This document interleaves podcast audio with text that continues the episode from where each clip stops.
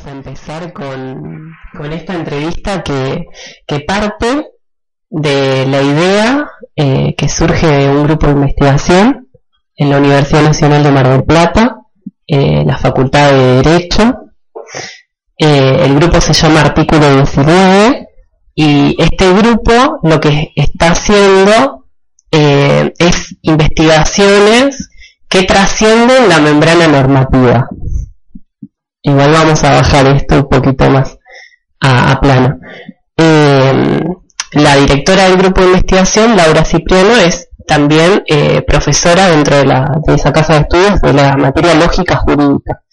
Y bueno, eh, ella es la que pulsa ese trabajo y también tiene una apertura respecto de los temas que, bueno, acá Alejandra Casado presente trata a través de, de lo que es eh, la lógica global convergente.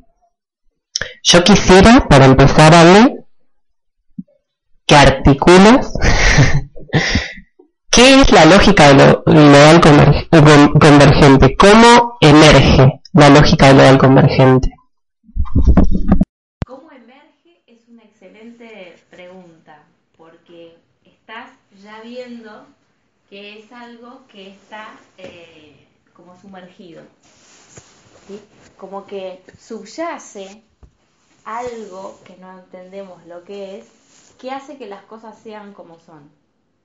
Si vamos a lo que conocemos como la psicología, le va a llamar el inconsciente. O sea, que todas las cosas que nosotros conocemos conscientemente tienen una parte vedada. Entonces, eso es lo que emerge, esa parte vedada que hace a las cosas como son. Por supuesto que esto es trascender esa perspectiva que teníamos conscientemente de bueno de conocer cómo es em, la organización formal del mundo legal, jurídico, político, económico, cultural, social que conocemos. Em, y esto es lo que el aporte surge de, em, de una propuesta de una propuesta de desarrollar la lógica del desdoblamiento de los tiempos. O sea, la lógica del desdoblamiento de los tiempos justamente es algo que siempre se lo ha abordado desde, sí, la física, la, la, la física, esta cosa de mm, la física cuántica y un montón de cosas, pero no se ha logrado que esa física cuántica tenga una aplicación para nuestra organización humana, organización consciente. ¿sí? Y ahora eso es lo que se está logrando articular. Por eso, si bien escuchamos muchas veces hablar de física cuántica, ahora vamos a escuchar hablar sobre lógica cuántica. Y este es un gran salto. Y ese gran salto es lo que nos permite eh, ver esa superficie que conecta de manera coherente los elementos que luego el consciente toma y los organiza y los nombra y los vincula y después utiliza esas relaciones para hacer el armado social, económico, cultural, político, jurídico.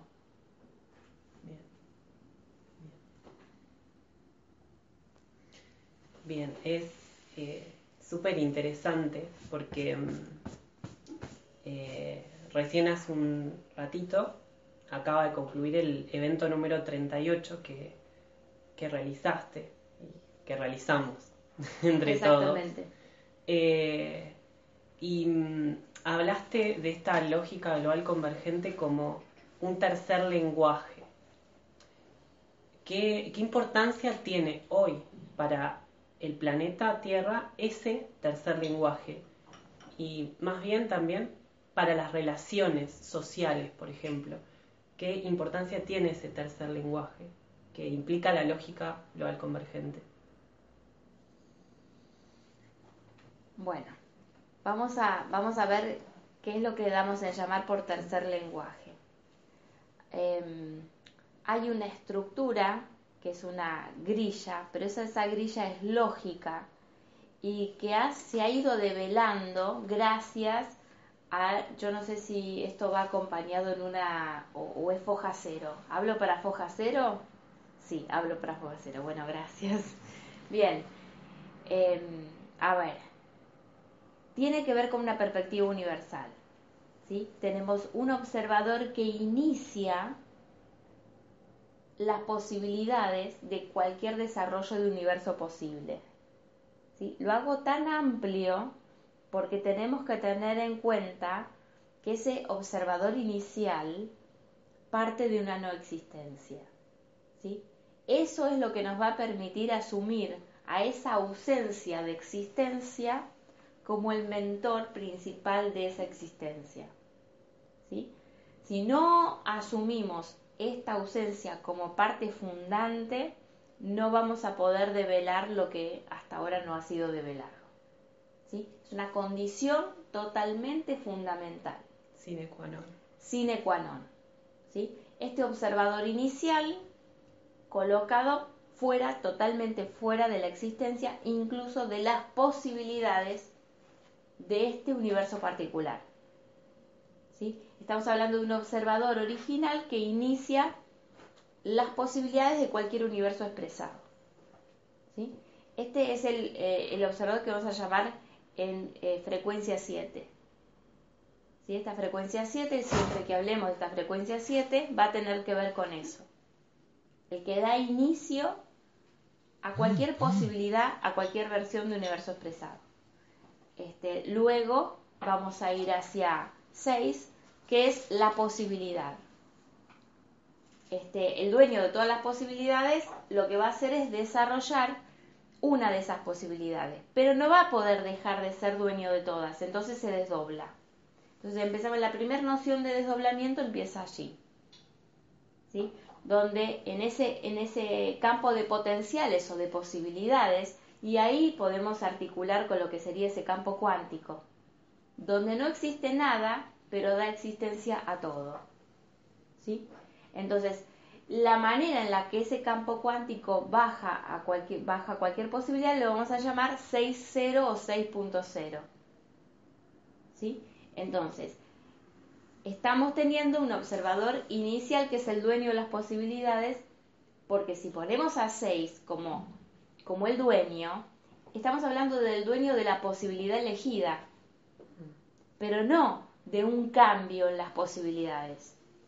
Es sumamente importante esto porque si no vamos a quedar trabados en un universo que existe y que no se puede cambiar. ¿Sí? Si nosotros quedamos atados a, 6.0, entonces vamos a estar em, sin 7, sin el 7, sin la perspectiva del 7, vamos a quedarnos con una noción de universo que es el que hay. Arreglate si te gusta, arreglate si no te gusta, ¿sí? no se puede cambiar, hay que acomodarse, hay que adaptarse. Va sonando, ¿no? Sí, va sonando. Va sonando cuál era el conflicto. Tal cual. Bueno, entonces, ese 6-0 sí inicia la posibilidad a una de esas posibilidades de universo. Bien, ahora luego se despliega 5. 5 es una banda de frecuencia de pura abstracción que va a ser la conciencia, donde el campo de conciencia, donde se desarrolla la conciencia de esa posibilidad.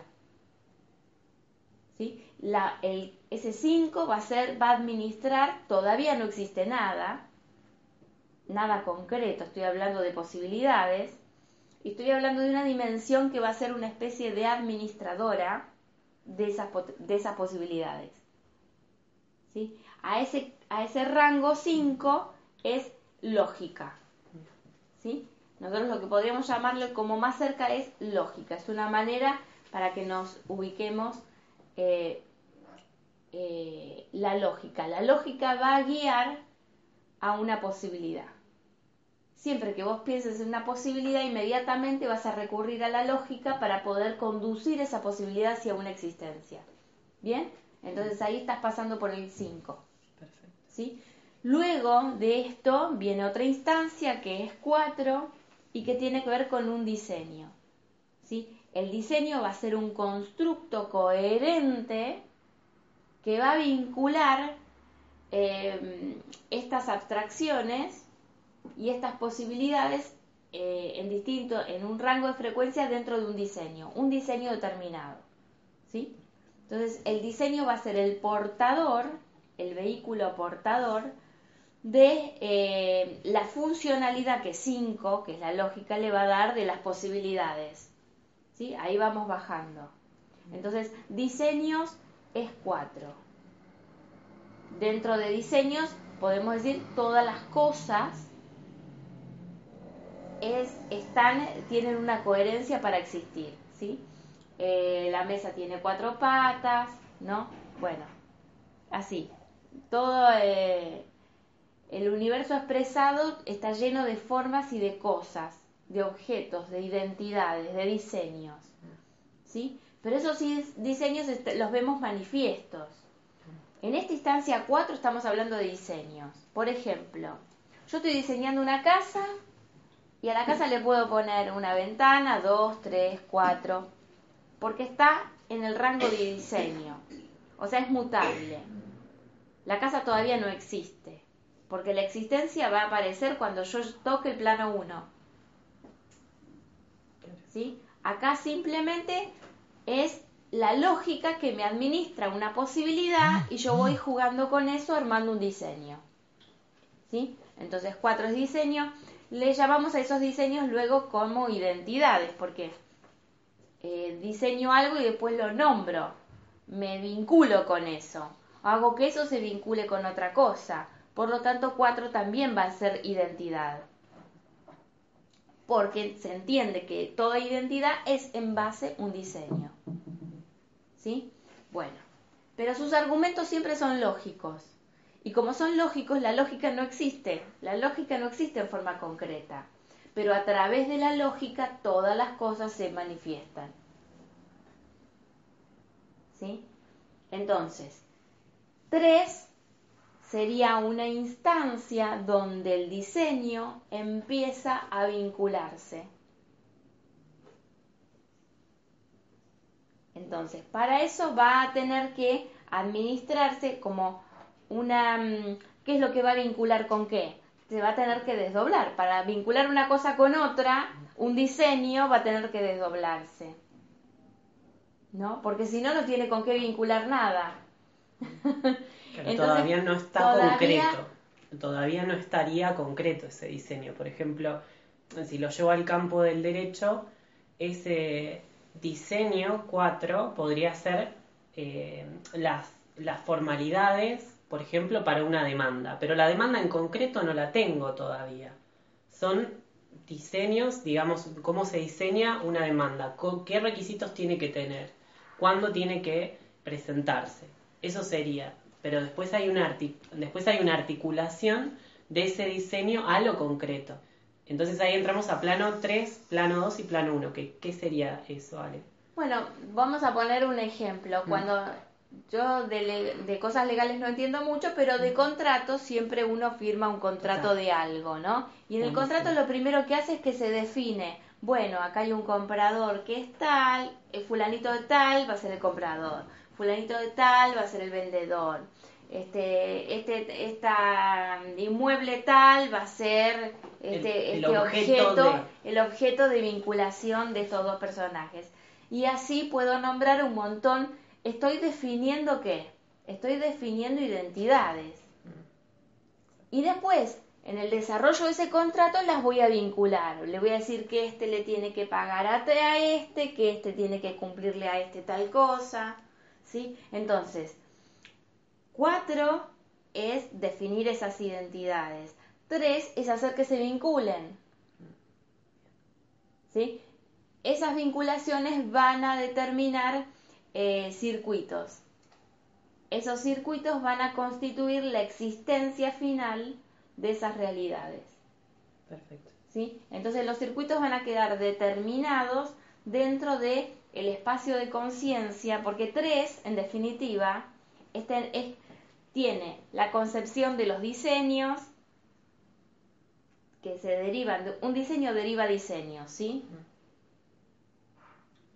como que un diseño tiene anidados otros diseños. Yo puedo ser una persona y soy un diseño, pero además puedo ser de persona, em, no sé, eh, abogada, por ejemplo, y ya tengo un atributo que empiezo que esa persona empieza a gestionar a su personaje de abogada. ¿Ves? Entonces son diseños concatenados. Pero no tengo que perder de vista que es hay una persona física que está este, diseñando a una abogada. ¿Sí? Porque si yo pierdo de vista esto, entonces me pierdo. No sé dónde estoy yo dentro de la abogada. ¿Sí? Y no me puede pasar eso. Porque si no, este, paso a ser un ente que, que no tiene autorreferencia. ¿Sí? Si paso a ser un ente que no tiene autorreferencia, ya no puedo asumir vincularme con un universo porque la ley principal de cualquier universo es la autorreferencia. ¿Sí? Entonces, bueno, siguiendo en este sentido, y ya, ya te vas dando cuenta de varias cosas, ¿no? Para poder desenroscar eso que está oculto en, en los diseños globales. Porque vas a ver que hay personas que están gestionando un personaje que resultó ser un presidente. Pero es la persona que está vinculando ese personaje de presidente. Si perdemos de vista esto, no, nos perdemos. ¿Sí? Nos perdemos en el rol que es un, es un anidado de un diseño. Es un diseño anidado. ¿Sí? Está generando diseños que después va a vincular. ¿Sí? Entonces, bueno, este plano 3 sería la conciencia, donde el espacio de conciencia del diseño. Donde, modela su personaje del rol y lo vincula con otros y demás, y entonces así establece circuitos y luego así se equipa, es como equiparse, esos circuitos lo equipan para la experiencia final. ¿sí? La experiencia final ya va a estar portando un circuito lógico que primero está sobre la base de esa persona, ¿sí? que está asumiendo el circuito lógico del el personaje, ¿sí? y a su vez está definiendo a las otras personas también en sus roles y así. De esa manera eh, llegamos al plano 1, que es esa realidad manifiesta donde todos los diseños se terminan encontrando, cada uno con sus conciencias, que pueden verse o no verse, con sus puntos ciegos y demás, porque cada uno va a poder percibir solamente por lo que tiene dentro de su campo de conciencia, que es tres. Tres sería un plano neurológico, para ponerlo fisiológicamente hablando, ¿sí? Entonces, eh, la identidad opera sobre ese plano neurológico su conciencia. Ahora, plano 5 va a ser el inconsciente de ese diseño. ¿Sí? Plano 6 va a ser el potencial del inconsciente de ese diseño. ¿Sí?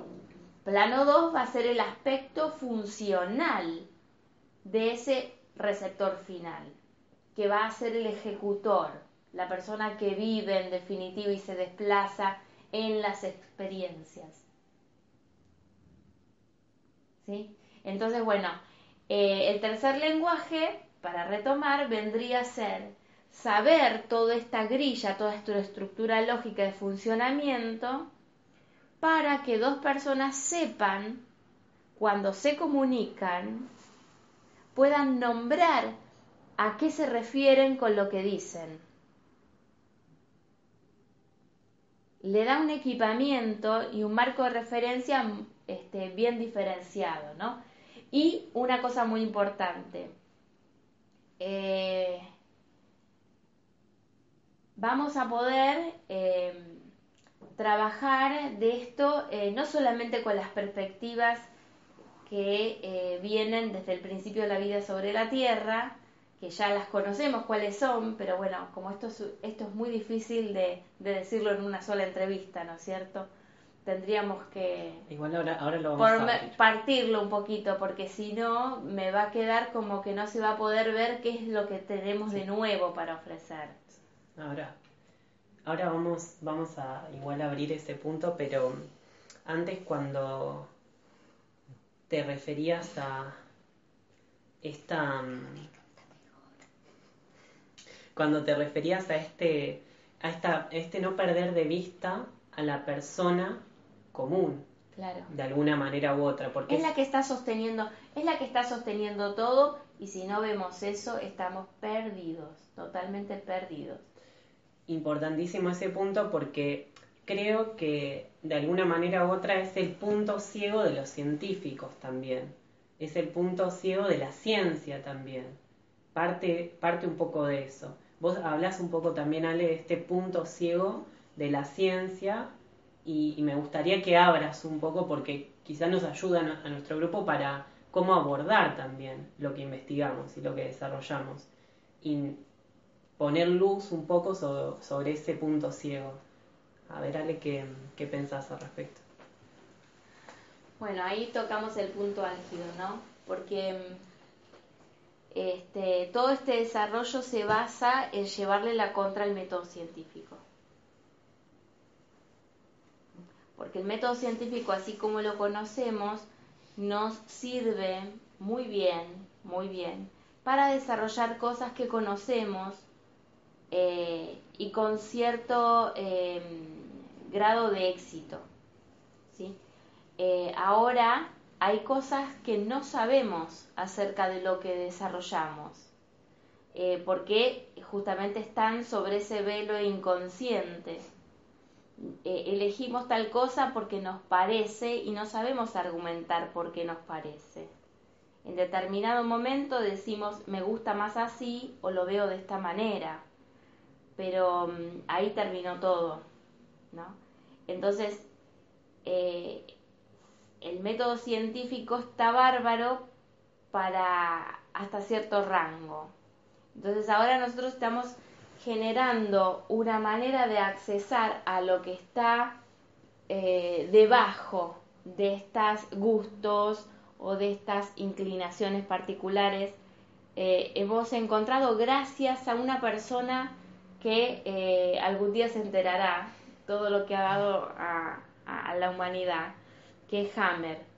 Entonces, Hammer es un señor que a través de una situación determinada de su vida que contrae un cáncer él y su mujer este, por la pérdida de un hijo, en realidad él, descubre que es por la pérdida del hijo y comprueba biológicamente eh, cómo el cuerpo procesó, el cuerpo biológico procesó su conflicto. Y como él era justamente médico y se ocupaba del cáncer en su profesión, vos fíjate que acá tenemos un ejemplo de lo que estaba diciendo recién. La persona tuvo que pasarle algo a nivel persona y administró su personaje de médico, porque gracias a lo que le pasó a la persona, Hammer, pudo utilizar la persona al personaje de médico. Cuando la persona pudo utilizar al rol, pudo zafar del método científico, porque se implicó. Se implicó.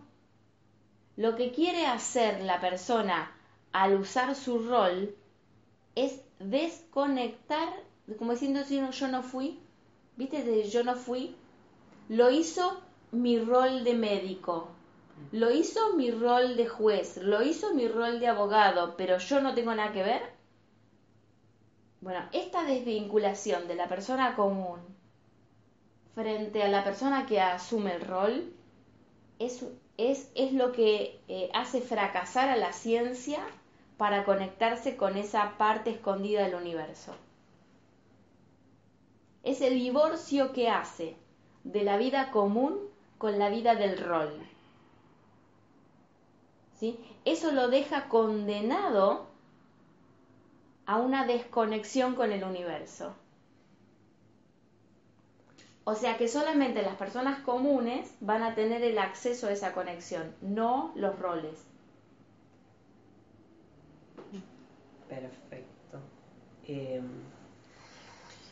ya que estamos ahí en, en, ese punto en que hablas Hammer y anteriormente hablaste de desdoblamiento del tiempo y de física, ¿cómo es que ocurre esta vinculación entre la física y la biología? Y mm, un poquito esto de cómo, es, cómo puede ser ese traspaso a lo social.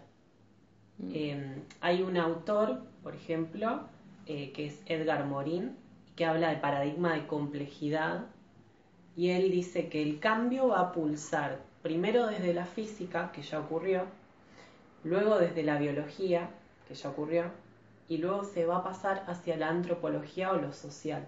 ¿sí? Y yo creo que la lógica global convergente de alguna manera es la que está haciendo eso, articulando esos campos que estaban separados. Eh, entonces, ¿cómo vinculas la física a la biología y cómo podría ese vínculo impactar en las relaciones sociales? Bueno, entonces, eh, primero vamos a, corregir este error, este error que justamente es el error que comete la ciencia al querer controlar a los individuos. La ciencia quiere controlar la autorreferencia de las personas comunes. Esa es la verdad inconfesable de la ciencia. ¿Sí? ¿Por qué no le otorga criterio autorreferente a un médico? Y se tiene que ligar a un eh, protocolo que le va a decir lo que hacer porque si no se enfrenta con un juicio. ¿Sí? Esto es eh, tremendo, pero bueno, es así. O sea, pero este justamente es la fuente de todos los conflictos. Después decimos, eh, ah, el policía mató al ladrón, pero ¿qué pasa? Este, hay un protocolo que le dice lo que tiene que hacer no es la persona la que lo está haciendo, es el rol del policía. ¿sí? Entonces, em, lamentablemente voy a, a, ser muy cruel en esto, ¿no? Pero no hay posibilidades de, de ir más allá si no se perfora esa membrana entre el rol y la persona común. ¿Sí? O sea que em, es una reivindicación de la persona común por sobre su rol es fundamental porque si no la ciencia está totalmente ciega. Está totalmente ciega. Vamos a poner un ejemplo. Em, eh, ¿El hígado hace la función hepática o son las células hepáticas las que hacen la función hepática? La segunda opción. Bueno, entonces, ¿El hígado como institución mm. está haciendo algo? No, no. No, la institución no está haciendo absolutamente nada. Y este es el gran error. Estamos dándole validez a algo que, en sí está muerto y en sí está ciego y en sí está referido al pasado. ¿Sí? Entonces, nos regimos por un protocolo que está muerto y que seguramente en su momento cuando se hizo eh, estaba atinado y estaba actualizado, pero no tiene la capacidad de actualizarse por sí mismo. Son las personas las que tienen que registrar, las personas comunes que existen de verdad en las experiencias, las que pueden dar cuenta de los errores. Y si las personas no tienen potestad de vincularse a los roles y solamente tendrían que hacer revoluciones o levantar las armas o, ir preso por violar las leyes. Pero ¿cómo un juez descubre que una ley está mal hecha? ¿Cómo un legislador descubre que una ley está mal hecha? ¿Cómo un presidente descubre que el rumbo de su país está mal hecho? Si no tiene contacto con la persona común que es. El única, la única esperanza que tiene cualquier persona que porte un rol es que sea una persona común que no esté eh, allanada por ese rol, vaciada por ese rol. ¿Sí? Que el rol no, no parasite a la persona común. Porque si no, no hay un observador que esté vivo para que pueda corregir al rol. ¿Sí? Me, gustó muchísimo esa entrevista que hubo en la tele a, ¿cómo se llama? Fiscal Delgado. Fiscal Delgado, exactamente. Porque él detecta esto que te estoy diciendo. Dice, hay que preguntarle a la fábrica, a la fábrica de los problemas, qué es lo que está pasando. Porque obviamente ya saben que no pueden dar respuesta a la realidad porque se están rigiendo por algo que está escrito por alguien que se murió hace mucho tiempo. Y en realidad, vos fíjate qué poderosos son los muertos que nos siguen gobernando. ¿Qué pasa? Que los vivos están muertos y los muertos están vivos.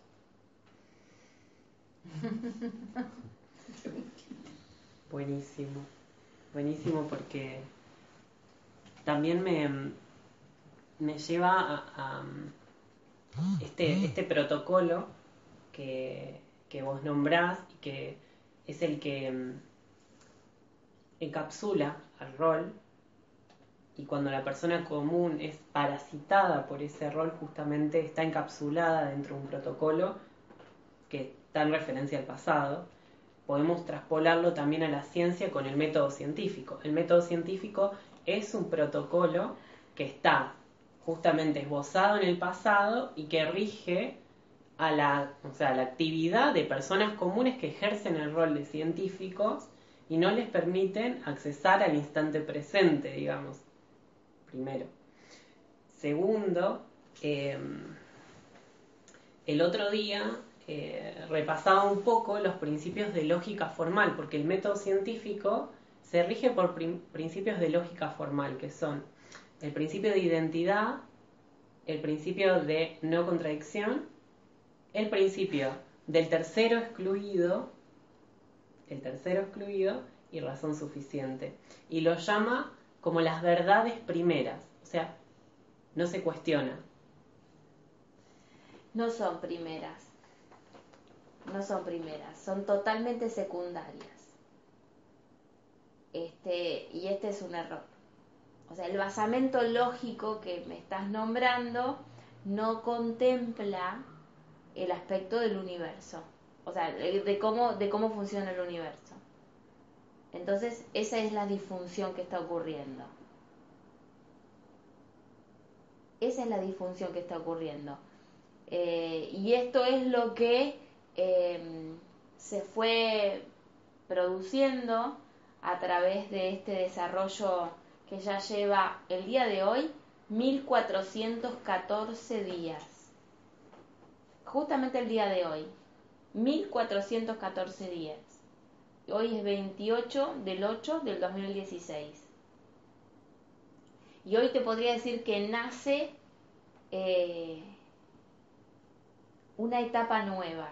O sea, Hammer hablaba de cuatro etapas, ¿no? La etapa de la primera etapa de la vida sobre la Tierra, que son que estas cuatro etapas que te voy a nombrar son la estructura lógica en la cual se apoya todo lo que vos me dijiste.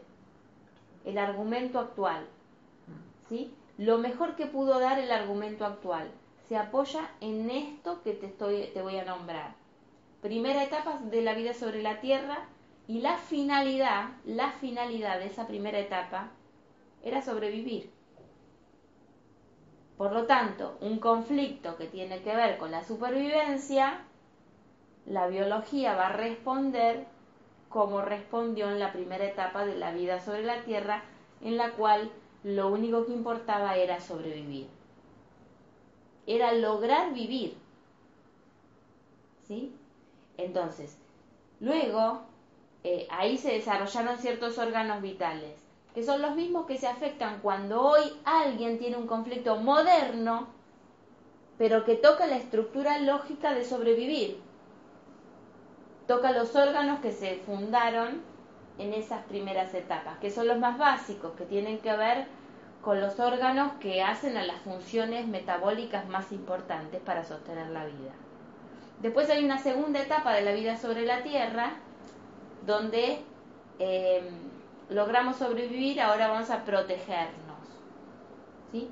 Todo lo que son membranas recubrimiento, todo lo que cubre a ese órgano, eh, es esa etapa de protección.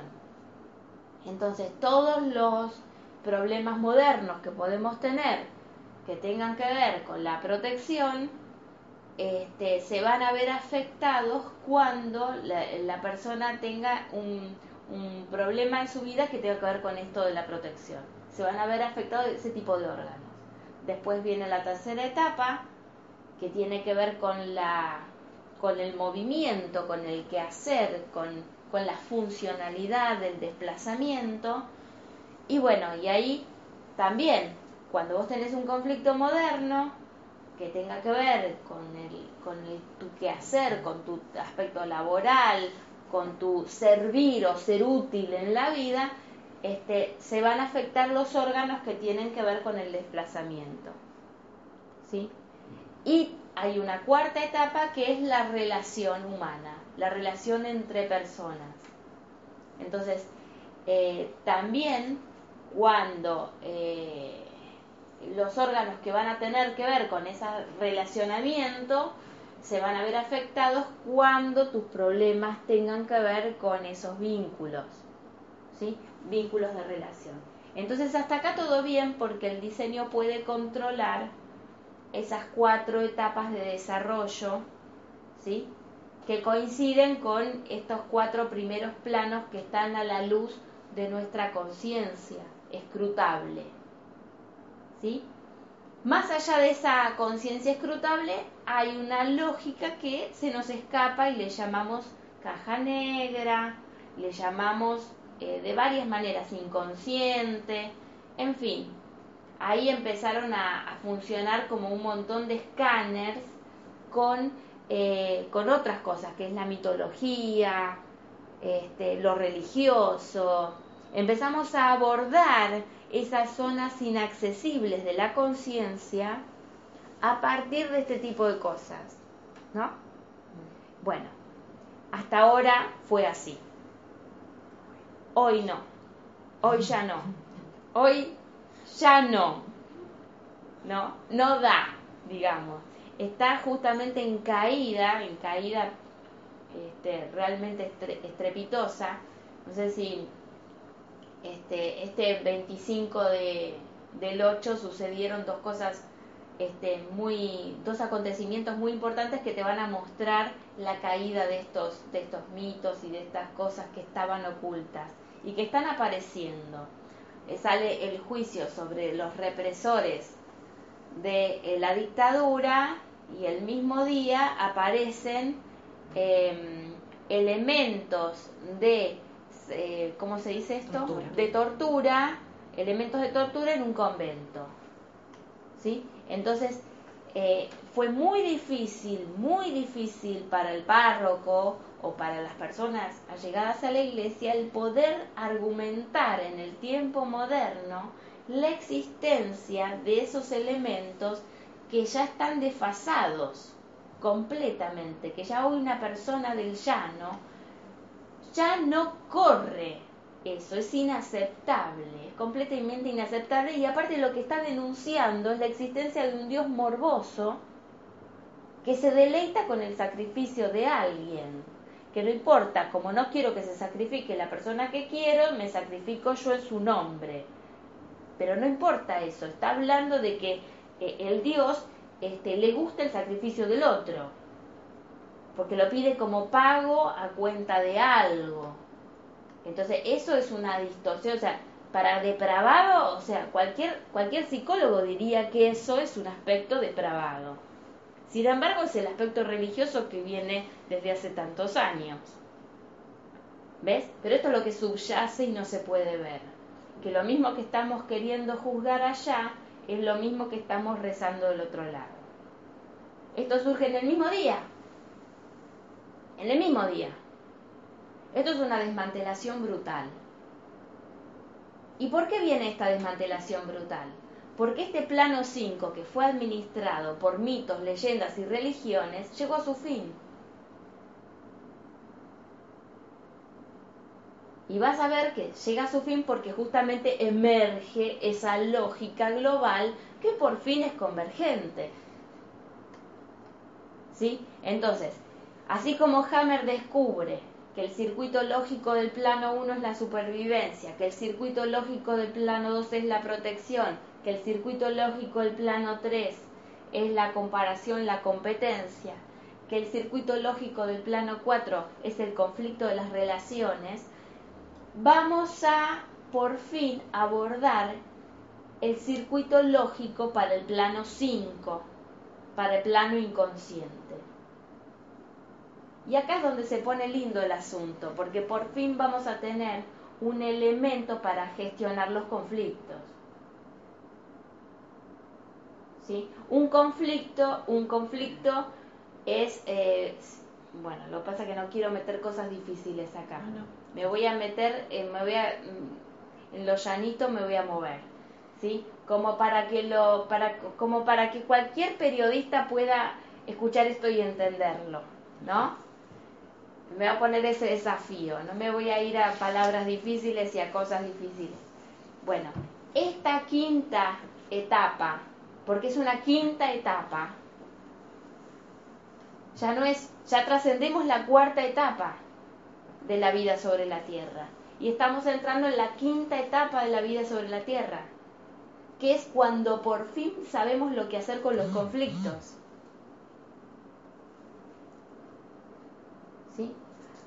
Y tiene que ver con el propósito mismo del espacio-tiempo respecto del observador inicial. ¿Cuál es? Generar conciencia. Generar conciencia a partir del desarrollo del espacio-tiempo. ¿Sí? Entonces, la finalidad de generar conciencia va a ser el circuito lógico nuevo que estaba faltando. No teníamos un circuito lógico para generar conciencia. Teníamos un circuito místico, sí. Teníamos un circuito mitológico, sí. Pero no teníamos un circuito lógico para generar conciencia.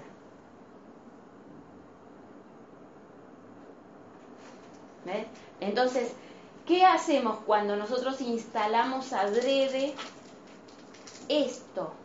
El circuito lógico para generar conciencia. Le cambiamos la finalidad a la experiencia. Cuando le cambiamos la finalidad a la experiencia,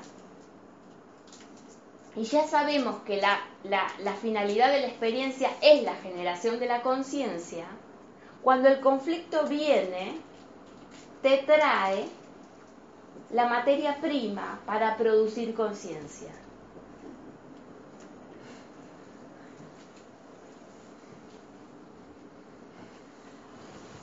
Bueno. Eh, es, muy interesante, me quedo sin palabras porque en investigación y en un par de, algunas publicaciones que, he hecho, me encontraba con esa barrera de que no estaba ese circuito lógico del que hablas eh, para generar conciencia a través del conflicto. Por eso hablaba de una doble lectura, una lectura que va a haber lineal del conflicto, pero va a haber una lectura también no lineal. La lectura no lineal del conflicto. La, la, lectura no lineal del conflicto es el eje del ser. Y vamos a llamar a esta bajada, ¿sí? De hablamos de 6-0, ¿no? 6-0, 5-0, 4-0, 3-0, 2-0, 1-0. Este, a ese eje de todos ceros hasta llegar al 1, le vamos a llamar el eje del ser. Y luego a la línea de tiempo que nos marca pasado, presente y futuro, el eje de la experiencia.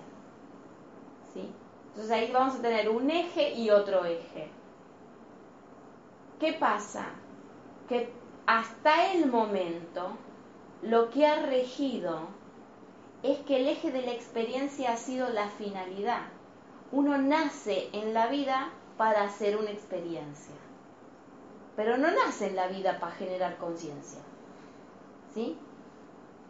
Entonces, eso es lo que estamos añadiendo ahora como un valor agregado. ¿Sí? Estamos añadiendo un circuito lógico donde vamos a tomar a la experiencia como un espacio para la generación de conciencia. Y ahí es donde, cuando esto se biologice, cuando esto se acepte, cuando esto se asuma, el conflicto pasa a ser la materia prima. O sea, el conflicto da carga, ¿cierto? Da carga, la persona está cargada, que va, hasta ahora va, va un pai y se saca la carga, va a hacer om y se saca la carga, va a respirar o va, a hacerle puching a, ¿cómo se dice? A pegarle a una bolsa de boxeo, ¿no es cierto? Bueno, ahora, esta carga significa un enorme potencial que no encuentra el circuito lógico para transformarse en conciencia. Eso es, eso es la carga. Entonces, se ha desarrollado el conflicto, pero no se sabe para qué, no se sabe cuál es la finalidad de eso. Esa es la quinta etapa, la quinta etapa de la vida sobre la Tierra. El circuito lógico para la generación de conciencia a partir de los conflictos.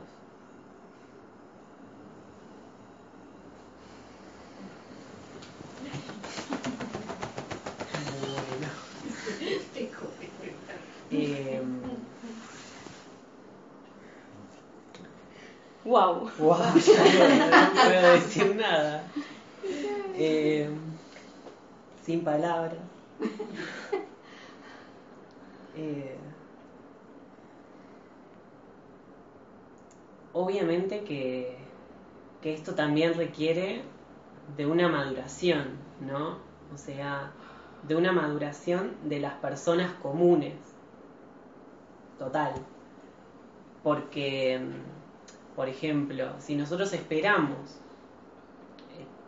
hablo del mecanismo ahora de justicia, ¿no? Que un juez resuelva el conflicto de la persona, ya, de hecho, el abordaje ya está cruzado.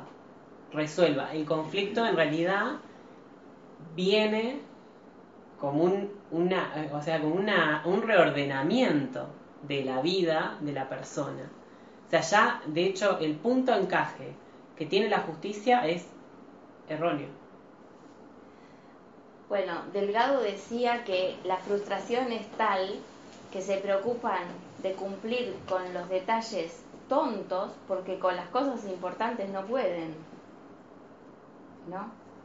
Y bueno, pero este, esto es una obviedad que, que lo que está esperando que, que la reparemos, ¿no? Y yo pienso que tenemos todo, todo, todo, todo ahora. O sea, el mundo está lleno de conflictos y lo podemos ver de dos formas. Estamos llenos de materia prima para la conciencia, para la fabricación de conciencia global. ¿Sí? Lo que pasa es que hay que eh, utilizar el circuito lógico que me permita producir eso. Y para eso tengo que desalojar un montón de cosas que, bueno, que ya están eh, esto, esto emerge. O sea, el que no conoce lógica global convergente no, no puede imaginar eh, el valor de la ausencia y el valor de la conciencia intangible. Eh, porque prioriza a la existencia como lo más importante. Vas aprendiendo que la no existencia es mucho más importante que la existencia.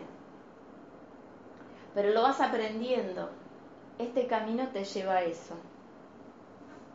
O sea, lo más lindo es que esa conciencia que antes se desarrollaba en un ámbito espiritual, ahora se eh, funcionaliza en la realidad. Entonces, ahora se le lleva un oxígeno, un potencial hacia la realidad concreta, que es donde lo está necesitando. Entonces, bueno, eso es eh, el gran cambio, ¿no? Eh, y esta es la buena noticia para las personas comunes. que son más importantes que sus roles. ¿Sí?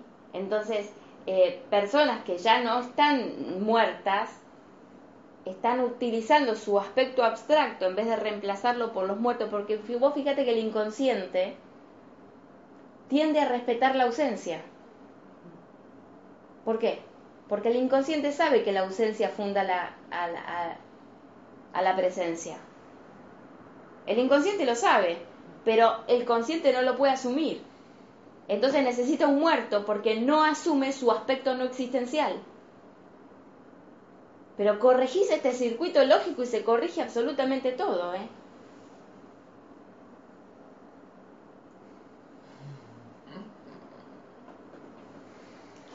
Bueno, eh, siguiendo con, esto que se va armando, porque la verdad que tengo preguntas hechas, pero va más allá de las preguntas que, que puede haber hecho. Eh, y mm,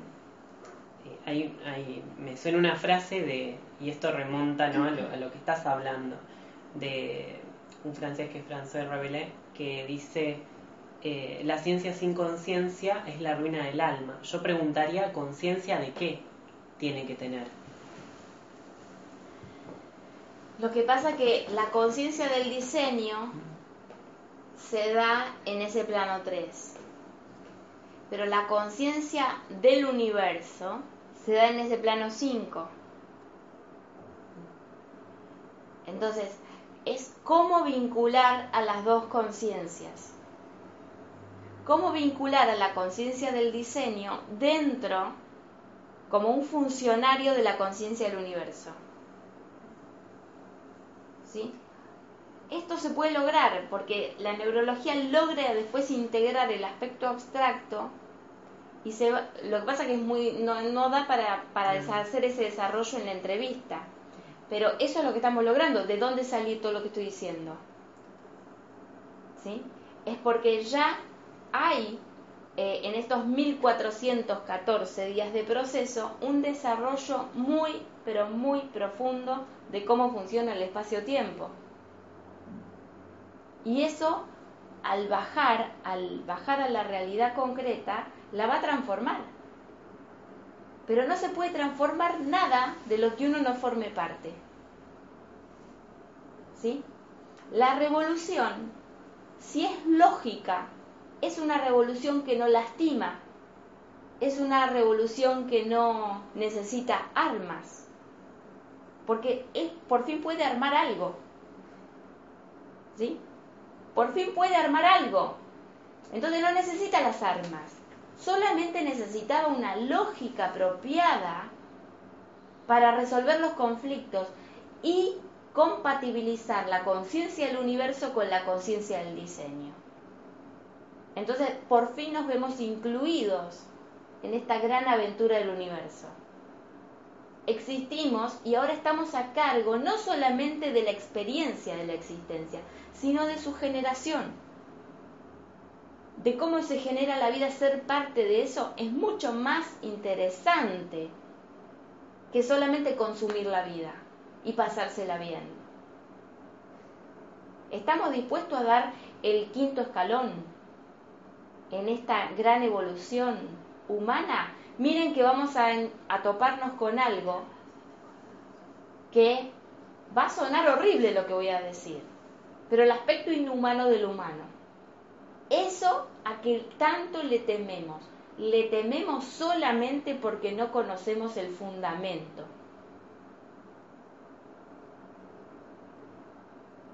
Solamente por eso.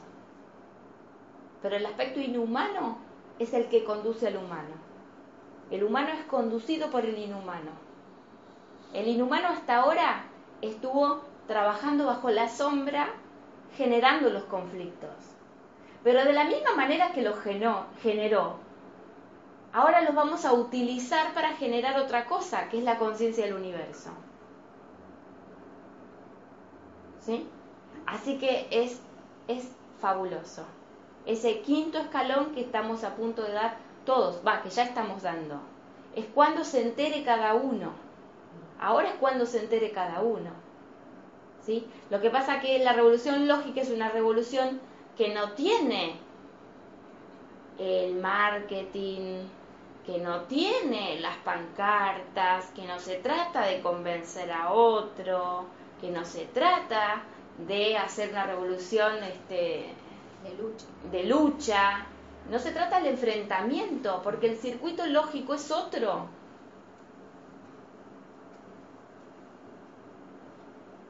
Es otro.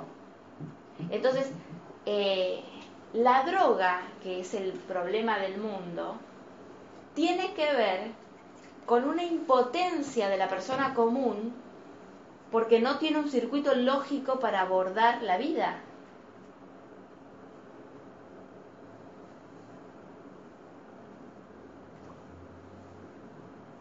Bien. Eh,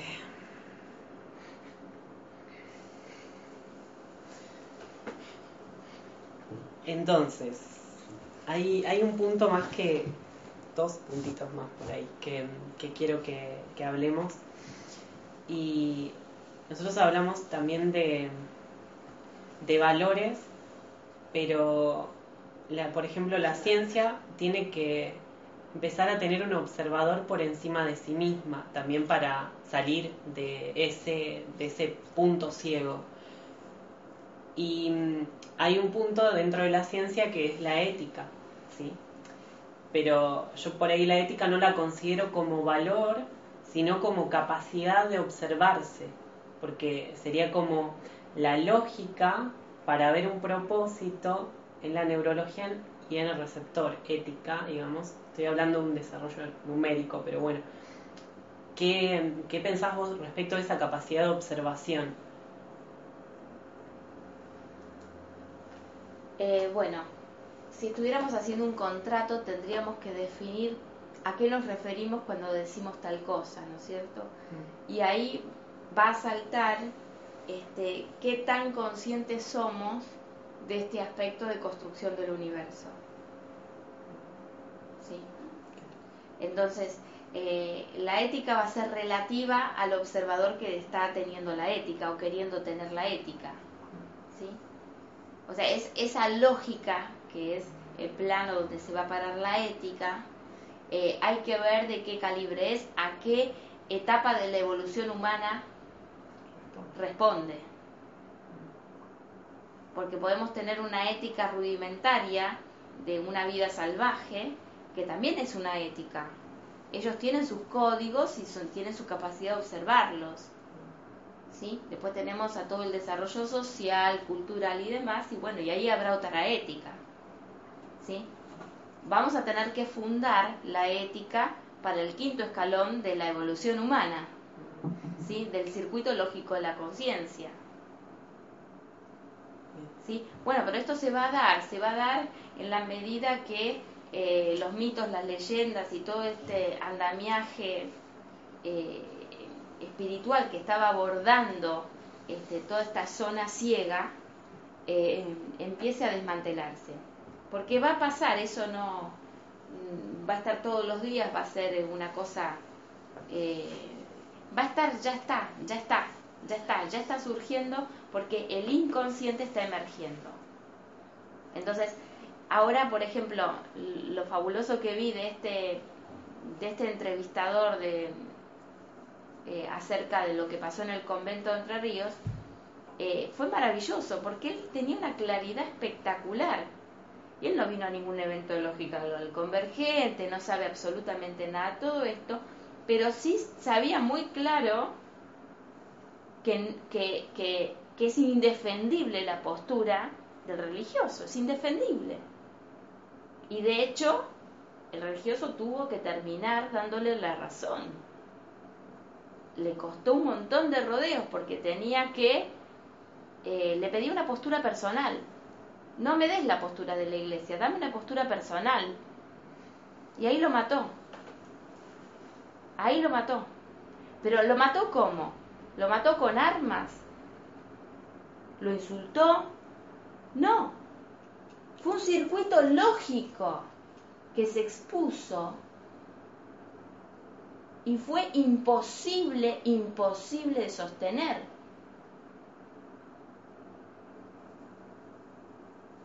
Entonces, es una destrucción, sí, pero es una destrucción amistosa, porque vos no querés destruir al ser. Querés en todo caso destruir el aspecto ignorante del ser. ¿Sí? Está muy bien la iglesia para una etapa de la vida sobre la tierra, pero no para esta. Evidentemente que no para esta. O sea, las personas comunes ahora están más lúcidas, con más capacidad de lucidez que esas estructuras religiosas.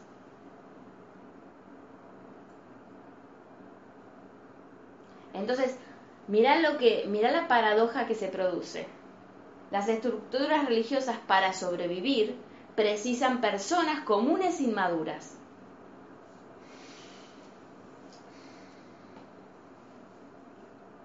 Precisan personas inseguras, personas no autorreferentes,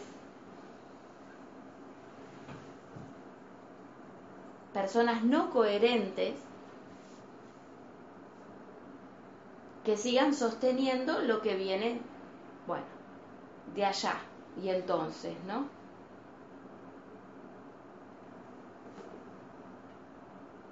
Bien. Bueno, ahora quiero hablar de dos eventos básicos que, por ejemplo, las constituciones de Bolivia y de Ecuador son dos constituciones que reconocen al planeta Tierra como, eh, como un ente vivo. ¿sí? Eh, y lo que quería preguntarte es, o sea, Bolivia y Ecuador. ¿sí? ¿Y cuál es ese rol de la Tierra y qué vínculo nosotros humanos guardamos con la Tierra? Eh, bueno, me da mucha gracia porque yo no tenía ese dato, pero los códigos telefónicos de, Bolivia 591 y de 593 em, Ecuador eh, te están dando la respuesta. Entonces, este es, este es un broche de oro genial para la entrevista porque, porque vamos a ver vos, vos me, me presentas un argumento desde lo jurídico y yo te saco un argumento desde la lógica inconsciente. ¿Sí? Cada cosa que existe, y decir, bueno, a ver, decí un número, decí tal. Eh, ¿Vos te pensás que elegiste el número o que emergió de ese inconsciente? Si uno tiene la estructura lógica de cómo funciona ese inconsciente, sabe perfectamente comunicarse con ese número que apareció. Entonces, 593 y 591 van a estar sosteniendo la lógica del propósito en el plano 1 y la lógica del propósito en plano 3. Entonces, eh, se, necesita que la Tierra forme parte de sostener un diseño global. Y esos dos países que nombras tienen una implicancia directa con que la Tierra funcione.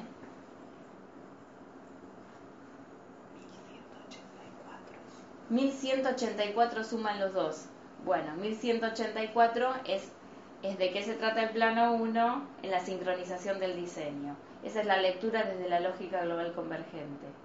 O sea que, este, si, si indagáramos más detalles acerca de cómo esos países articulan sus identidades colectivas, eh, bueno, todo se decodificaría eh, maravillosamente y yo pienso que esa es la ciencia que eh, está empezando a nacer la, ciencia que va a develar lo que estaba velado. ¿sí?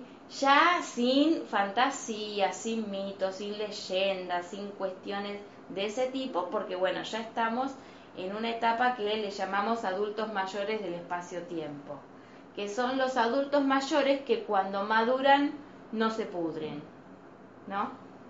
Esta es la, este, esto es lo que decimos en lógica global convergente, que, que el, el, la madurez, por fin, cuando está montada sobre un plano 5, te da una presencia completa en el instante presente.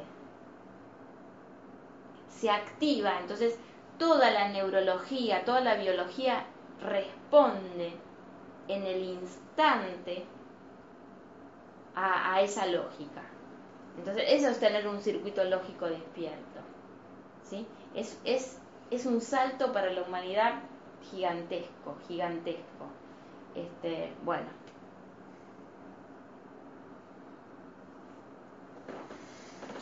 Bien. Eh, bueno, ya para, finalidad, para finalizar, digo, eh, hace poquito salió un fallo en la Corte Suprema de Justicia Argentina que es el que frena los tarifazos. No sé si tenés noticia de eso, sí. Yo creo que ahí en ese punto se mm, revela un poco el rol de la justicia de registrar la realidad del receptor, es decir, hasta dónde puede, hasta dónde no puede, y poner, de alguna manera es un parche, ¿no? Eh, a, la, realidad actual. Pero quería saber si vos por ahí habías registrado alguna otra cosa más al respecto. Bueno, bueno, ahí nos, seguimos poniendo. Este, lo que pasa que em, estamos conociendo, eh,